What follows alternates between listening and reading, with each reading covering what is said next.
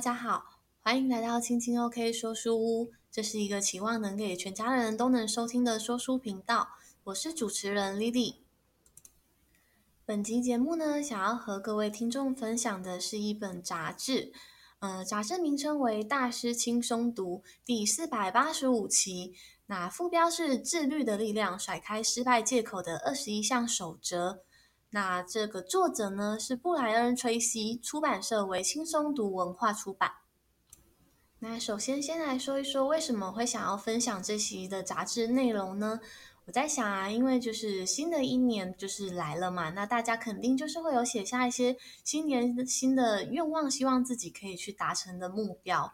但是呢，就是有时候啊，我们可能执行到一半的时候，会有很多的借口阻拦自己。对，那因此分享本集的节目内容是希望可以分享一些方法，还有一些守则，就是让你更容易完成自己的目标。那也许就是今年一整年结束的时候，回过头来你会很感恩自己的坚持，那更接近你自己想要的生活。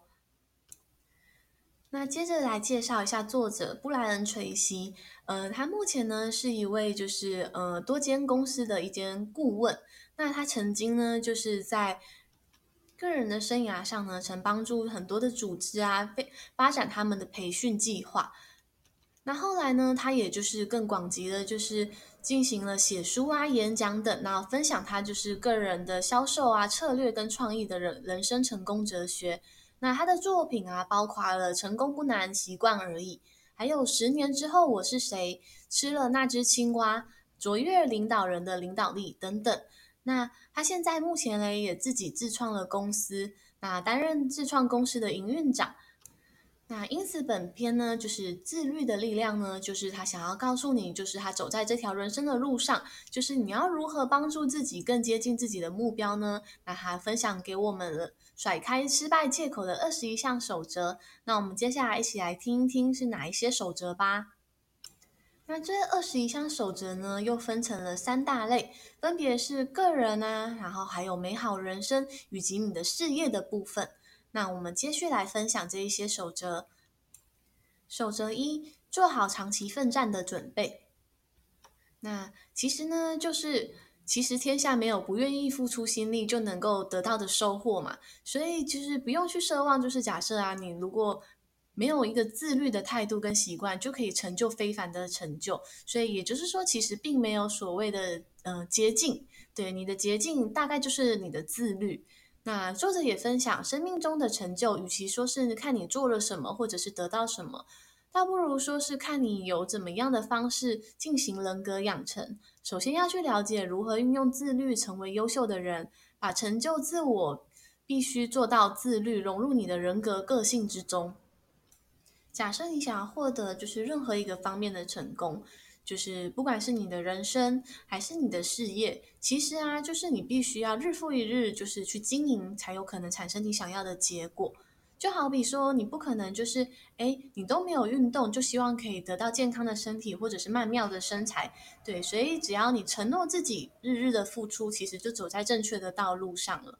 那作者也有提到啊，假设说，如果你打算找专家学习呀。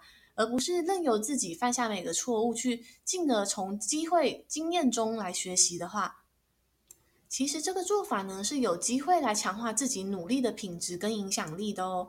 也就是说，假设你可以就是找在某个领域已经很有成就的人，请教他的想法跟建议。就是如果你够聪明的话呢，就是这可以帮助你，就是省下很多的时间。对，因为可以帮助你走在一条就是正确的方向上面。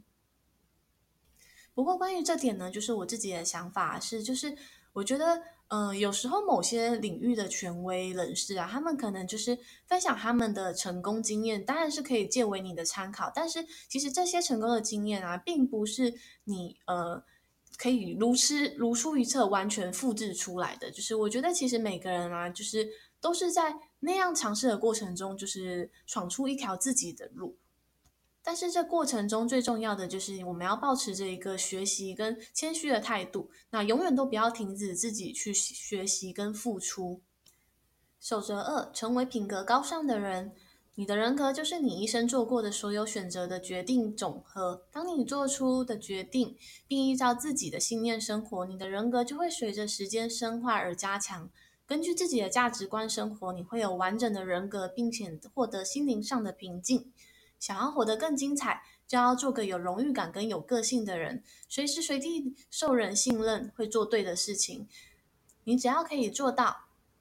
只要你能够从他人的生活中，就是研究你敬佩的价值观，然后并且去学习效仿他们，那又或者是说你可以亲亲身的去行动，然后实现你内心的想象，不管是那些你想要成为的人啊，还是你想要成就的事情，只要你身体力行，尊重你的价值，你将会拥有更完整而强烈的人格个性。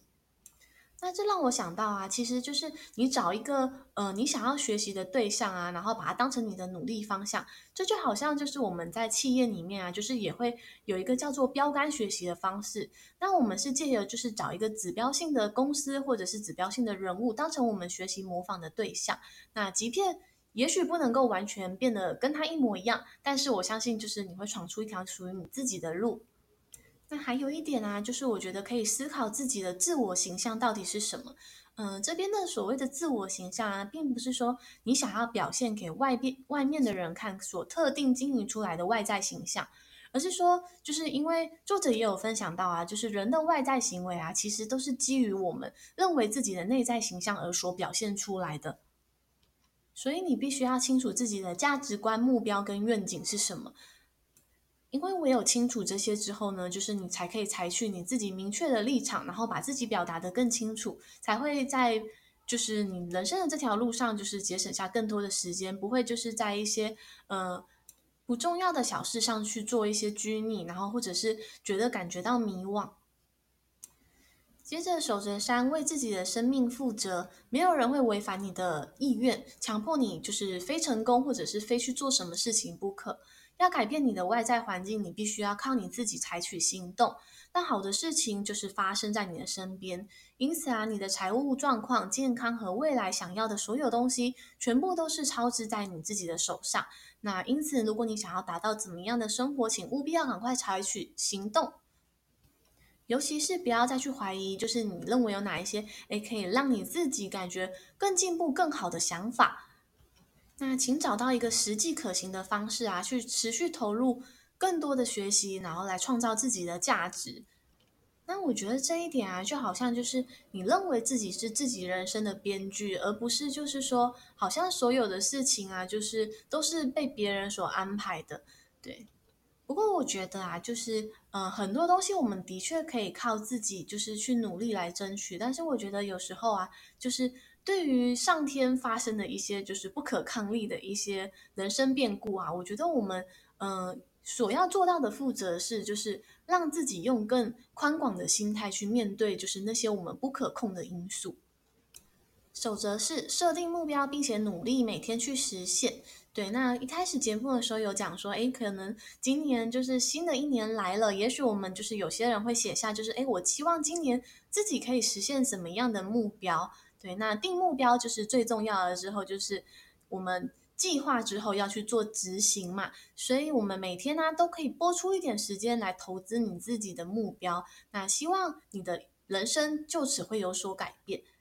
那作者甚至分享了一段，就是一个数据，他说只有百分之三的人啊会曾经写下自己的目标，但是这百分之三的人赚到的钱却超过其他的百分之九十七的人加起来的总和。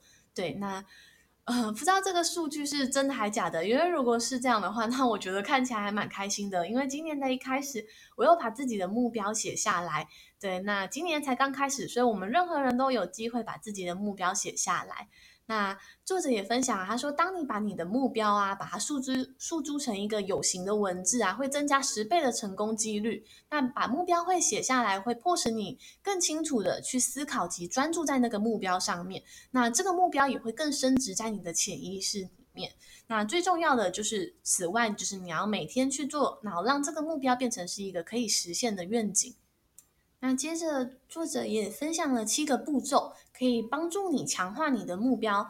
第一个步骤呢，是决定想要达成的目标；第二个是记下你的目标；第三个是把目标设定一个期限；那也许你可以把它就是把它分成一年，分成呃几季，又或者是说你可以把它分成几周。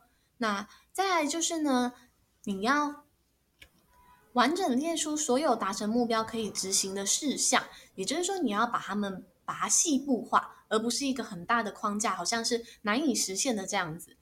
比如说，你告诉自己今年就是希望可以呃运动，那你可以把它细部化，比如说一周运动三次，然后每次也许是三十分钟。再来步骤五，安排活动清单，就是按照你的呃目标优先顺序去去提出你的行动方案。那步骤六，立即开始实践你的行动。那我觉得这个部分还可以同时配合一个，就是一边行动一边调整。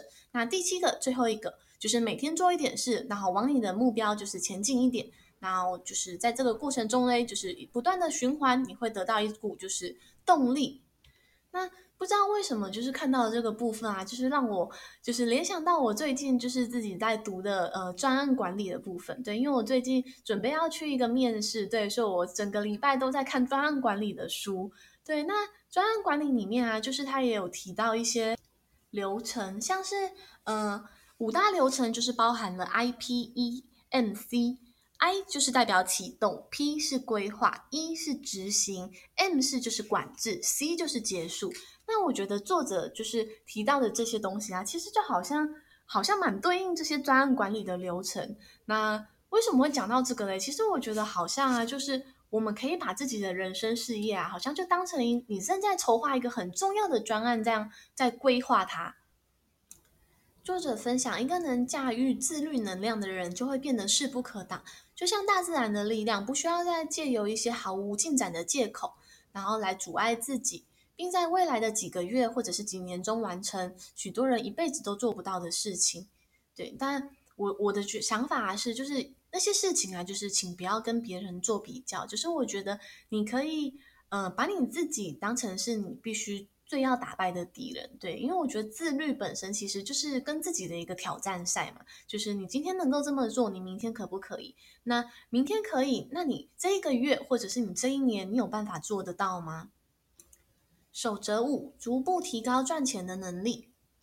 那具体上有哪一些做法呢？就是也许你可以把你收入的一部分啊，就是把它用于自身的学习跟教育上面。那这部分的投资呢，就是将会回到你的身上，因为你的成长会让你就是赚到更多的钱。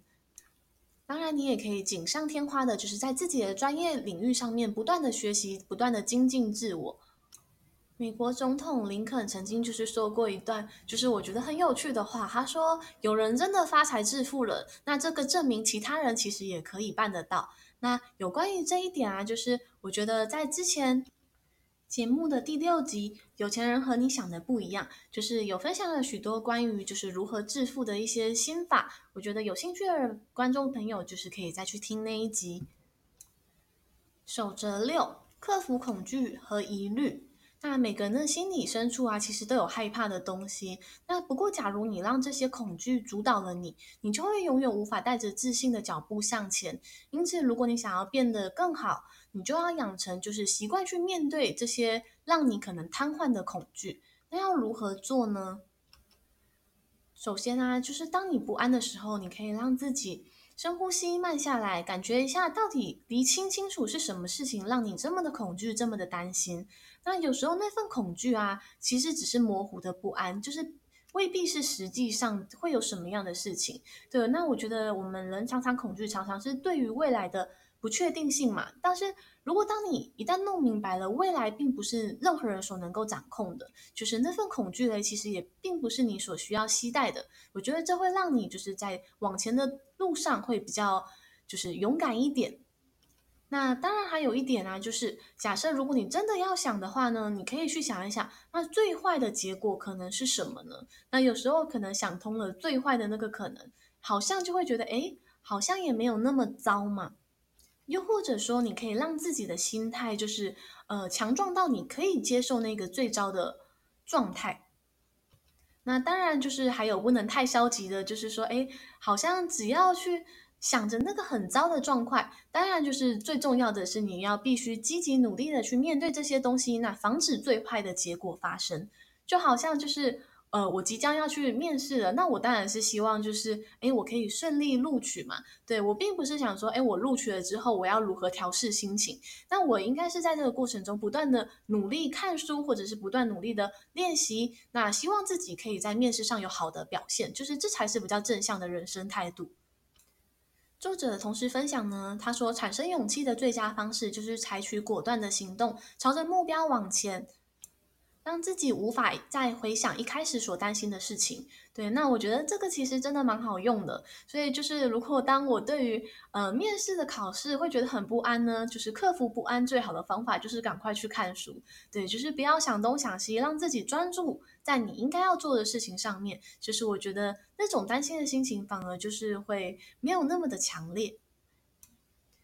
说到底呢，就是恐惧啊，也许没有办法完全排除在我们的人生之中。不过，马克·吐温他也曾经说过啊，勇气不是没有恐惧，而是我们能够学会如何控制恐惧跟掌握那个恐惧。守则七：坚持到底，自律的展现。那我觉得自律啊，就好像你想要嗯。种一棵树一样，就是它一开始只是一棵苗，那你必须要每天的去帮它浇水，它才有可能长成一棵大树。作者分享，当你坚持做对的事情，自然而然就会有能力在未来就是成就你更多想要完成的事情。即使面对了暂时性的挫折，只要坚持下去，你的自尊跟你的能力就会成长，信心也会大幅的增加。接着谈到了守则八。那守则八的部分呢，开始就是有关于事业的成功守则。守则八是总是执行最高价值的任务。那前面也有提到，我们必须要帮助我们的一些呃目标跟我们想要进行的活动去做一些呃优先顺序的排列。因为人生的时间有限啊，就是不可能什么事情都去做，所以我们必须要思考，就是说我们要把心力专注在哪一些目标上面。那有一些瞎忙的人啊，他们可能会觉得忙得很累，可是却找不到价值。那更惨的是呢，就是忙碌啊，但是却成效不彰啊。其实那个过程啊，其实人是不断的在分心的。但是如果一旦你知道自己是专注在那些高价值的任务上面呢，就是你会变得做的容易越快越好。因此呢，就是在你的工作方面呢，你可以嗯、找出三件认为重要的事情，那就是专注的在执行它。那我。我是想说啊，就是假设啊，如果你一天的工作中你有很多的任务，我觉得你不妨可以试着就是把那些任务，就是一天可能选出三项你今天必须最要首要去完成的事情，然后把你那一天就是心力最好的时刻，就是用来做那三件事情。那假如你是一位主管的话呢，就是懂得授权也是一个相当重要的事情。就是假设啊，就是这项工作对于你的价值性较低的话，其实你不妨可以把工作指派给呃你的部属下去做。那就是充分的授权跟信任他们，其实会成为你就是事业上的一股助力。同时，就是在专注在这些主要的重要事件上面的时候啊，你要。避免让自己分心，就是其实啊，像我如果决定要看书的话，就是我会把手机直接关成静音，因为我不希望那一段时间就是任何的事情或任何人来打断我。对，那我觉得这也是一个方法。那你也许有你的做法，那如果你有更棒的做法，也可以留言跟我聊一聊。守则九：成为领袖，并且以身作则。那作者指出呢，就是假设你想要成为一位领导的人啊，其实你的行为就必须要像一个领袖。同时也分享到啊，就是那些领导人啊，其实他们都相当的自律，那对于自己的立场啊跟目标，其实都相当的明确。那我觉得关于就是守则九这一点啊，其实我觉得有点像是对于自己内在的身份认同。就是假设如果你希望自己是一个领导人的角色，那你就要以我现在就是一位领导人，那我该会怎么做呢？对，那其实啊，我也常常会用这种角度来思考自己。比如说，假设我希望自己可以是一个呃自由创作者。那我就会告诉自己，那现在的自由创作者都已经在做哪一些事情？那我现在就去做那些事情。那他们拥有怎么样的人生价值观？怎么样的人生态度？那那应该也是我所要具备的人生处事的一种方式。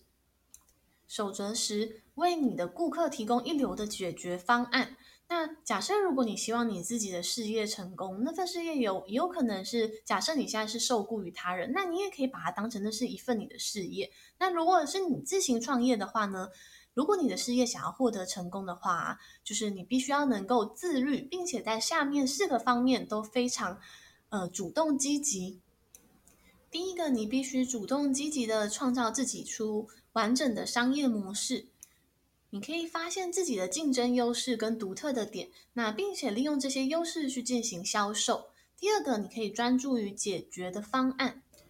那解决的方案呢，其实就是相较于就是你愿意替你的顾客获得哪一方面的满意程度。那你并必须要就是留心于你的顾客，那创造于他们的满意。第三点，你必须要有效的运用时间。那时间呢，就是将是你最宝贵的一个资源之一，因此就是要必须学会，就是如何在有效的时间管理，那避免你在做重要任务的时候受到干扰。最后一个第四点，远见。无论你是为自己的事业还是为别人工作，假设你想要获得某一方面的成功呢，就必须安排长期的计划。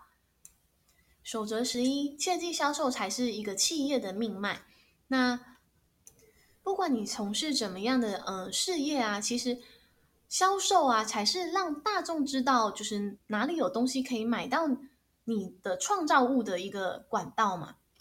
因此，假设你想要经商成功，你就必须让自己更常销，就是更擅长销售。那现在常常出现的自媒体，其实我觉得也是一种利用就是网络来做自我行销的一种工具。那怎么样才能做好销售呢？你不仅呢，就是要学会就是如何。呃，调试被人拒绝的心情，然后并把它当成你日后进步的动力以外呢，你还可以多加尝试你的销售管管道，那并在之中发现一个适合你的管道，然后建立长期且稳固的销售通路。接着守则十二，用心存钱而不是花钱。对，那作者分享的一个观点啊，就是他说很多人会觉得说，诶，花钱让他得到快乐，让他得到开心。但是他说呢，就是诶，其实对他而言呢，就是存钱也可以让他开心。对，那我觉得其实这是不同的人生价值观啊。就是，但我觉得其实，呃，存钱与与花钱之间呢，其实是一个平衡。对，钱可以变成你想要的生活或者你想要的任何东西。但是呢，就是花钱呢，是否是可以让你就是。达到一个你更想要的生活安定感，就是我觉得这个是你必须从自己内心层面去着手的一个思考点。那我的想法呢是，就也就是说，如果你存下的这些钱，你可以让自己就是不担心你的退休生活，又或者是说我是否可以更早财富自由，就是这些理由呢，也许可以让你存钱变得更开心。守则十三，善用时间管理生命。哇，这个讲得好深奥哦。对，那他在说什么呢？他说，善用时间是带来良好自律众多好处中不可或缺的一环。时间不可能保存、更换或者是回收。时间之所以不可或缺，是因为做任何事情都需要时间。如果你没有把时间管理看成是一项重要的事情呢，就是你的人生就很难有任何呃突破性的进展。那谈到时间管理，就是有一个历久弥坚的守则嘞，就是八十二十法则。那这项法则嘞是主张百分之二十的活动会产生产生百分之八十的价值，所以我们就要尽可能找出基于我们的人生目标，什么是这百分之二十呢？那关于时间管理，作者也有分享一个嗯。秘秘方就是他说，你可以安排好特定的时段去做特定的事情，然后不要让其他的事来干扰他。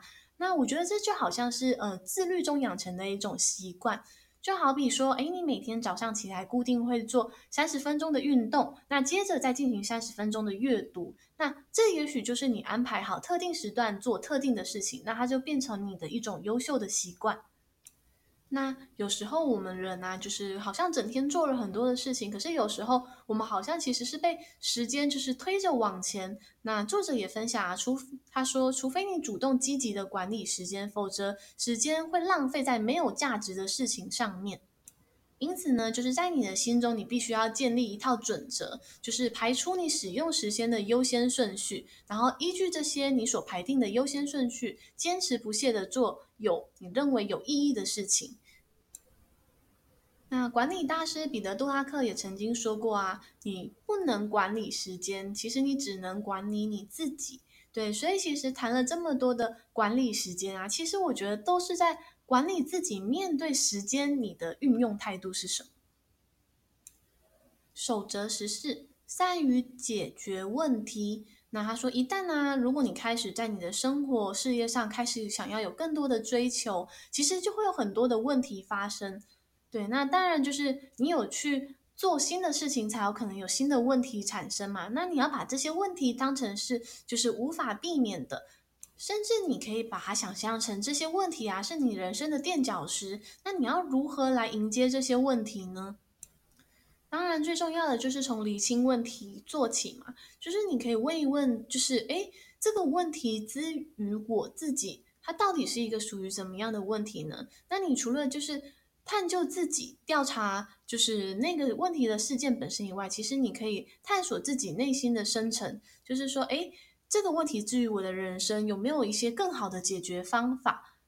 那当你找到了解决方法的时候，其实也不要吝啬再问一次自己，诶，这真的就是最好的解决方案了吗？你必须要找出就是根本的原因，就是不断的从问题。不断的去挖深、去钻研，才有可能就是找到真正适合你的解决方案。那接下来终于要谈到就是关于美好人生的守则部分了。其实啊，嗯、作者分享了这么多守则啊，所谓的守则就是你必须坚守去做的一些原则嘛。那坚守这个呃守则本身呢，其实就是一个自律的表现。那作者分享啊，他说自律可以为生命创造奇迹。当你能够自律的时候，你会感觉到更快乐、更健康，享受更好的人际关系。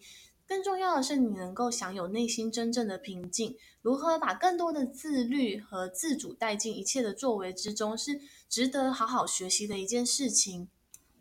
那关于这个部分呢，就是其实我自己也有一些体验，就是因为我觉得有时候啊，可能当你任由时间就是浑浑噩噩的，就是逝去，然后你好像一整天都不知道在做什么的时候，其实我觉得好像会有一点点罪恶感，对，因为你好像会觉得，对，我今今天好像没有，呃，好像为自己的健康付出什么，那我也没有为了我的快乐主动去探求，或者是去想一些呃讨好自己的方式，对，那。我觉得其实啊，很多人会觉得自律好像是逼自己去做一件不喜欢的事情，但是为何不把它想成就是自律是你能够一直有机会去做着你想要做的事情呢？所以才会说，哎，厘清问题跟解决方法，之于我们人生的选择是重要的。所以呢，守则十五就是去做一些自己喜欢的事情。那当你去做这些事情的时候，你会感觉到真正的快乐。比如说，你会觉得，哎，你现在正在从事的工作啊，是非常有意义而且很有趣的。那更棒的是，你可以从中得到成就感。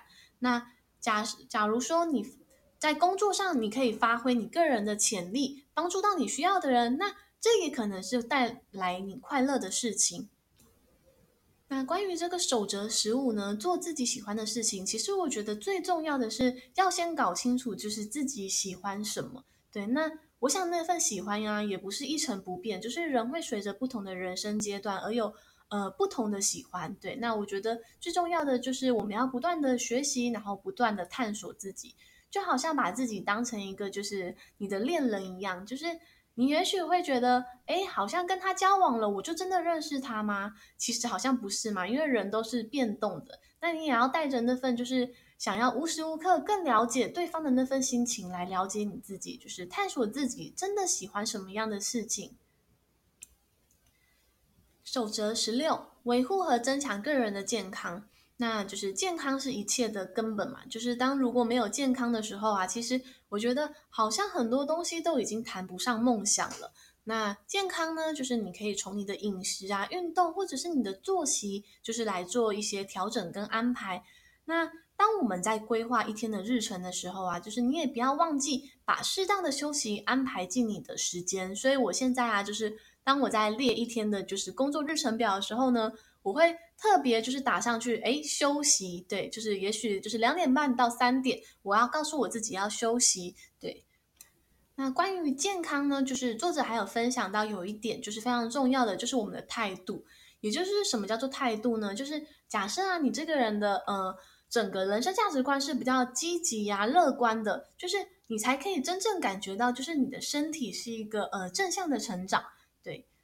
那关于健康呢，这边分享作者的一段关键思维。他说，对多数的人来说，身体健康的关键可以用一言以蔽之：少吃多运动。生命的目标应该是尽可能享受最高水准和健康的能量。你必须吃得正确，而且吃得少。你必须每天定时健身，并且活动筋骨。要享有极佳的健康状态，就必须充分的休息和娱乐。最重要的是，你必须保持积极的心态，凡事都看好的一面。并且决心要做个态度积极的人，在这些领域中发挥自己的自律毅力，带给你回报的远远超过你付出的努力。在健康的习惯上展现自律，你可以活得比想象中更好。那这一席话呢，是作者给我很大的共鸣。那紧接着守则十七就是跟上一个守则其实紧紧相关。守则十七在生活中养成运动和健身的习惯。运动呢，可以就是提高我们的新陈代谢，而且还有可能就是使人变得更聪明、更有创造性。那关于就是运动跟健身呢，就是其实作者也说了，没什么太多好说的。其实呢，就是决定去做的时候，就从今天开始吧，就是不要给自己太多的借口去拖延这件你认为真正重要的习惯。守则十八，保有坚实的婚姻关系。那婚姻关系之于我们的人生，就是幸福是重要的吗？那作者分享呢，他说能够维持长期充满爱的长期关系呀、可以看出一个人的个性跟人格。幸福的婚姻常常需要极大的自我，呃，约束跟控制。爱需要自我节制跟牺牲。当你真正爱着一个人的时候，对方的幸福会变得比自己的更重要。当你愿意付出一切，做出牺牲，保障爱人的福祉的时候。这样的长期关系才有办法，就是一直维持进行。对，那不过关于这点，我跟作者有不太呃一样的想法。对，因为我不知道是因为呃作者的原文是英文，然后就是这是透过中文翻译，所以就是这段句子中出现了就是呃牺牲两个字。对，但是我觉得其实爱里的关系啊，并不是牺牲。对。就是我认为所谓的牺牲，就是你必须要失去自己而达成别人的呃幸福。但是我觉得爱的关系里面应该是我的幸福让你幸福，你的幸福让我幸福。所以我觉得这是一个比较双赢的状态。对，然后再来就是呃，我觉得呃，在婚姻关系里面真的是需要自我约束跟控制嘛。就是我我嗯，我个人是认为，就是其实我觉得嗯。我觉得爱一个人啊，常常会觉得好像一辈子就不够去爱一个人了。对，那甚至其实就是，如果你真的爱一个人，其实怎么就是还有可能会想说，哎，我还要再去选择爱其他的人。对，所以我觉得这个，嗯、我不知道是因为就是翻译版本的不关系嘛。对，所以我觉得这个部分我跟作者持有不完全一样的，嗯、就是想法。那关于这点，就是你们就是也可以就是思考你自己的答案。不过呢，关于就是如何维持一段好的关系，就是不管是婚姻还是任何的人际关系，其实就是作者要求我们，就是我们可以做到当一个好的听众。那当然就是如果对你的配偶就是要做到百分之百的忠诚，对，那就是愿意随着时间去改变。对，很多人会认为说，就是诶，这就是我啊，我为什么要为对方改变？对，但是如果嗯、为爱放弃一个不好的习惯，这其实并没有必要把自己看成是就是不可改变的这件事情。所以说呢，就是跟你所在乎的人建立共同嗯、呃、的价值观，其实也是有助于你们的关系成长。接下来守则十九叫做嗯、养。养几个孩子，对，这点就是我觉得真的还蛮妙的，对，因为作者说，其实就是没有任何事情啊，会像生养孩子一样，就是迫使你快速的去思考，就是嗯、跟调整你自己的人生轻重缓急。那我认为这个一定是这样子的，对，因为我身边有很多就是朋友，就是为人父母之后呢，就是嗯，也许他们的人生选择跟权重啊，就是会做出很大的调整。那我觉得养育孩子真的是一件就是非常伟大的事情，但是我觉得并不是说你好像一定得生孩子你才嗯、对得起这个社会，又或者是说好像是你一定得生孩子你才是一个呃完整的人。对，我觉得嗯、这并不是一个嗯、通则。但是不可否认的是呢，就是当你想要养育孩子的时候呢，其实你需要有更多的自律心，比如说你必须要学着如何做好孩子的榜样。那你也要开始思考如何帮助他们，就是更有自信。那你也要在他们犯错的时候有办法包容他们。那更重要的是呢，就是你必须把时间就是拿来陪伴他们。那关于这点呢，就是我自己的思考啊，是就是，嗯，也许因为我本身现在还没有小孩，所以但我的想法是，就是因为我现在刚好就是在从事一些教职的工作。所以呢，其实我常常会觉得说，诶，如果你想要要求你的孩子，或者是要求你的学生，就是他们喜欢阅读，那你必须你本身也是一个喜欢阅读的人，对，总不能你叫他去看书，可是你自己一直在打电动，对，那这样说服力就会比较低一点。那再来就是，我觉得你可以选选择，就是你跟孩子说话的方式，对。那我为什么会特别提出就是我自己的这一点想法呢？就是因为我觉得，其实孩子啊，就是你。他们跟我们跟任何人的相处时间是一样的，就是你如果要跟他们有好的相处品质，就是你跟他选择说话的方式变得非常的重要。就是说，你都是在跟他说一些正向的语言，还是负向的语言呢？就是你是跟他说，哎，你怎么都学不会，还是说，哎，哦，很棒哦，有慢慢在进步了。对，就是其实我觉得这一个是我自己思考的面向。守则二十，建立深厚友谊和人际关系。那我想，因为人都不是一座孤岛嘛，所以与周围的人培养良好的人际关系，就是其实至于我们的人生，其实快乐的成分应该就是有非常多的成分都是来自于人际关系。那当然不快乐也是有可能的。那作者分享就是说，那如果你想要建立好就是深厚的友谊跟人际关系，该怎么做呢？就是比如说，你应该要全然接受他们原本的样子，就是。你不应该去判断、批评，就是评价他们。对，还有就是当他们为你做了一些事情的时候啊，不要忘了跟他们说谢谢。对，就表达你的感激之情也是非常重要的。那关于守则二十一，最后一点，寻求内心真正的平静。对，那我觉得这一点真的就是，呃，我觉得我自己是从就是在做瑜伽的过程中，就是好像体会到了这一点。那也有很多人会说，其实瑜伽真正的练习啊，是从离开垫子上之后，对，就是你怎么样把在那个练习过程中的平静带到你的生活之中。就是当你遇到问题的时候，你还能保持平静的心态吗？当你意识察觉到自己心情不好的时候，你有没有办法换回自己内心的平静？那作者分享，他说：“假设我们要与世界和平相处，并对自己正在做的事情怀抱热情的话呢，那就要从自己的自律做起。你必须要求自己放下一切破坏你内心平和的东西。那那些东西是哪些呢？比如说，你不必凡事都要求自己是对的，不用凡事都要据理力争。那不要把自己的情况怪罪在别人身上。那不要一直去。”想过去不愉快的事情，就是平静的接受事情已经发生了，让生活继续就好。然后还有要做到刻意的去宽恕跟遗忘。也就是说，假设如果你一直费心的去想着很多过去的不公义，其实你就好像只是在扩大它对你的影响。那这边呼应就是前面就是有提到，我们必须要对自己的人生负责嘛。所以就是现在，你应该就是要为自己的人生负责，然后继续往前走，才是你当下该做的事情。那以上呢，就是有关于作者提到的二十一项守则。那如下呢，我分别就是再简述一次：守则一，做好长期奋战的准备；守则二，成为品格高尚的人；守则三，为自己的生命负责。守则四：设定目标，并且每天努力实现。守则五：逐步提高赚钱的能力。守则六：克服恐惧。守则七：坚持到底，也就是自律的展现。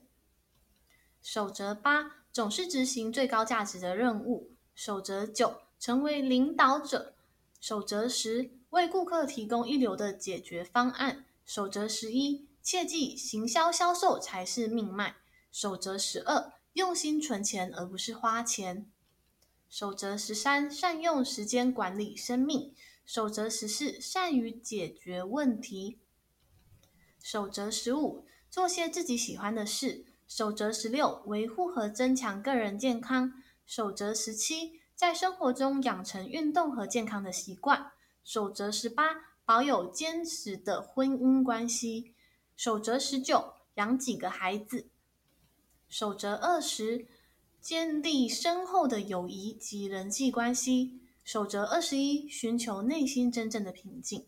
那也许就是这些守则啊，有些就是基于你是适用的，那有些也许你跟我一样，就是持有一些不完全一样的看法。